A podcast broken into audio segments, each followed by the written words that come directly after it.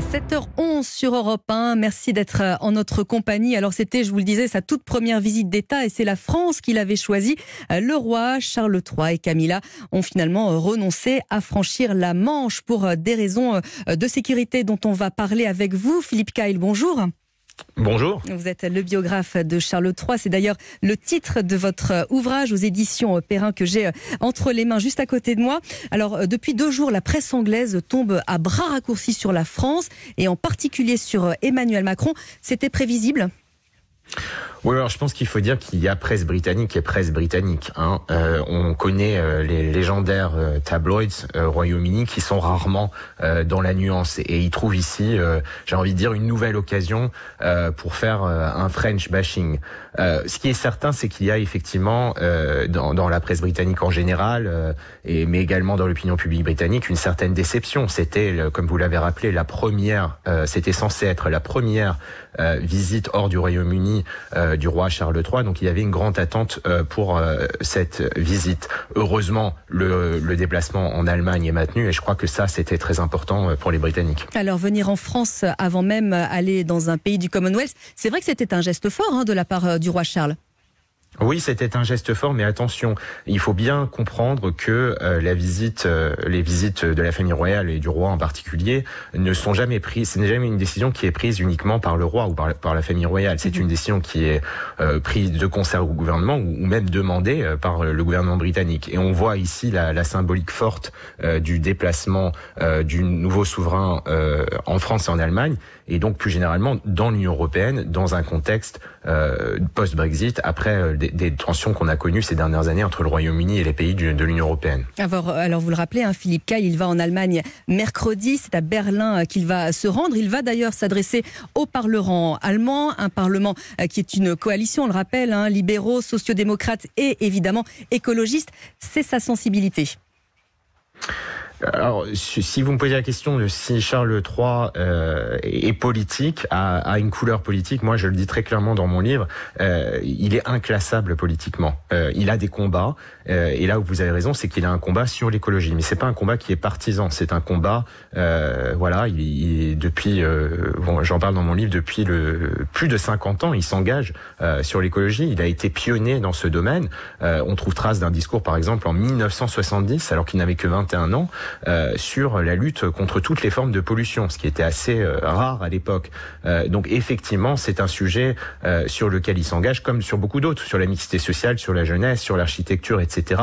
Mais ce n'est pas un roi partisan. Il a des, il a des engagements très forts. il les a exprimés de manière très forte et parfois même dans la provocation lorsqu'il était prince de Galles.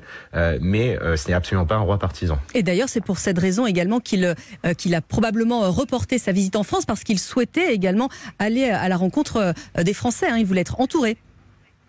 Oui, il souhaitait effectivement aller à la rencontre Français. Je pense que ce qui est important de, de souligner, au-delà de la visée diplomatique euh, du déplacement euh, du, du, nouveau souverain, euh, la, la, famille Windsor, donc la famille royale britannique, euh, a effectivement une longue tradition de francophilie. là, on pense notamment à la reine-mère, la grand-mère de, de, Charles III, mais évidemment aussi la reine Elisabeth II, qui était très francophile et parfaitement francophone.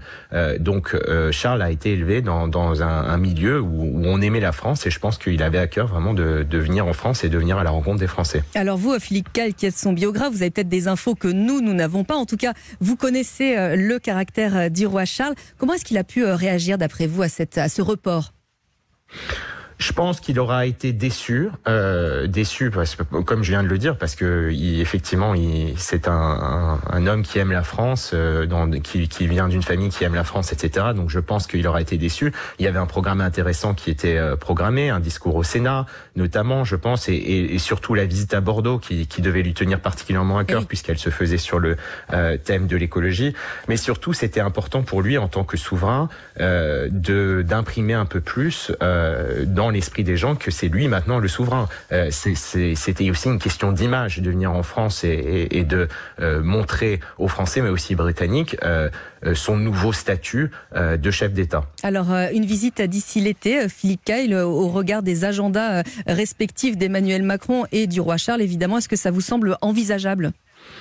Je pense que c'est assez compliqué. Euh, alors je connais pas si bien l'agenda du, du, président Macron, mais euh, quand on regarde l'agenda euh, du roi euh, dans, dans, les prochaines semaines, dans les prochains mois, ça devient compliqué.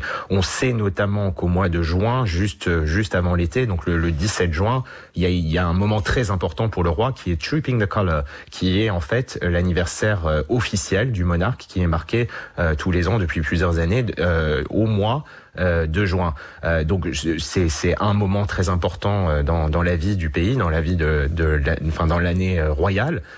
et donc si on réfléchit à, à l'agenda du roi, on se dit bah déjà il y a ça mm. au début de l'été. mais après tout pourquoi pas? Puisque le, le, la visite d'État a, a, déjà un programme, donc il suffirait en quelque sorte de reporter tout cela à l'été. Et mais on se plaît à croire aussi peut-être que pourquoi pas le roi Charles III pourrait venir en France pour euh, les cérémonies du 14 juillet, par exemple. Alors, euh, entre-temps, Emmanuel Macron et, le roi Charles III vont se revoir. Philippe Kyle, on va évidemment évoquer ce couronnement qui a lieu le 6 mai prochain. On a déjà quelques éléments sur la cérémonie? Oui, alors ce qu'on sait, c'est que on, le, le, le, couronnement de la reine Elisabeth II en 1953 avait été un couronnement euh, euh, très fastueux, euh, et il le sera beaucoup moins, ce couronnement du 6 mai prochain. Ça correspond à l'ère du temps, mais on sait par exemple que le couronnement de la reine Elisabeth II, il y avait plus de 8000 invités dans l'abbaye de Westminster. Euh, alors que on sait déjà que euh, n'y aurait que 2000 à 3000 invités euh, pour ce couronnement du roi Charles III. Il durera aussi moins de temps, mais euh, très largement, il reprendra les éléments euh, qui, qui, qui, ont gouverné les couronnements depuis des années et des siècles, euh, puisque c'est très important, comme vous pouvez l'imaginer, la monarchie repose vraiment sur un pilier fondamental, c'est le respect des traditions. Mais il y a un autre pilier aussi sur lequel repose la monarchie britannique aujourd'hui, c'est la nécessaire évolution et la nécessaire modernisation de la monarchie. Un élément, pour vous citer un exemple, mm-hmm. qui, qui aura lieu, c'est que euh, Charles III souhaite euh, une plus grande représentation euh, des différentes religions. Je rappelle que le couronnement est une cérémonie religieuse anglicane. Il est le gouverneur suprême de l'Église anglicane, mais il y aura une plus grande représentation des autres religions. C'est quelque chose auquel tient le roi Charles III et ça correspond aussi à ce qu'est le Royaume-Uni aujourd'hui dans sa diversité culturelle et religieuse. Alors Philippe Kyle, ce couronnement, c'est aussi une des dernières chances peut-être de voir la famille intégralement réunie. J'entends par là les deux frères, William et Harry. Alors on sait que les petits euh, princes George, Charlotte et Louis vont faire partie euh, de la cérémonie. Il est question que les enfants de Harry soient également euh, associés aux, festivités. Vous avez des, des informations, vous, à ce sujet? Pour l'instant, il, n'y a pas d'informations à ce sujet. Donc euh, déjà, je pense qu'il faut régler la question de si les parents vont venir, Harry et Meghan. Euh, c'est une question qui n'est toujours pas réglée. Je pense personnellement qu'ils viendront, qu'ils trouveront un moyen, euh, euh enfin, entre eux, de, de, de permettre cette, ce déplacement, cette visite. On sait que les petits enfants de Camilla, la reine consort, mhm. seront présents au couronnement et ils vont même l'assister lors de, de, son couronnement. donc, on, ce serait beau, ce serait bien que je pense que, le, prince Archie et la princesse Lilibet euh, puissent être euh, également euh, de, la partie ce jour-là. Alors vous qui êtes le biographe de Charles III, quel regard vous portez justement sur ce conflit entre les deux frères? Vous les connaissez par cœur, ces deux garçons?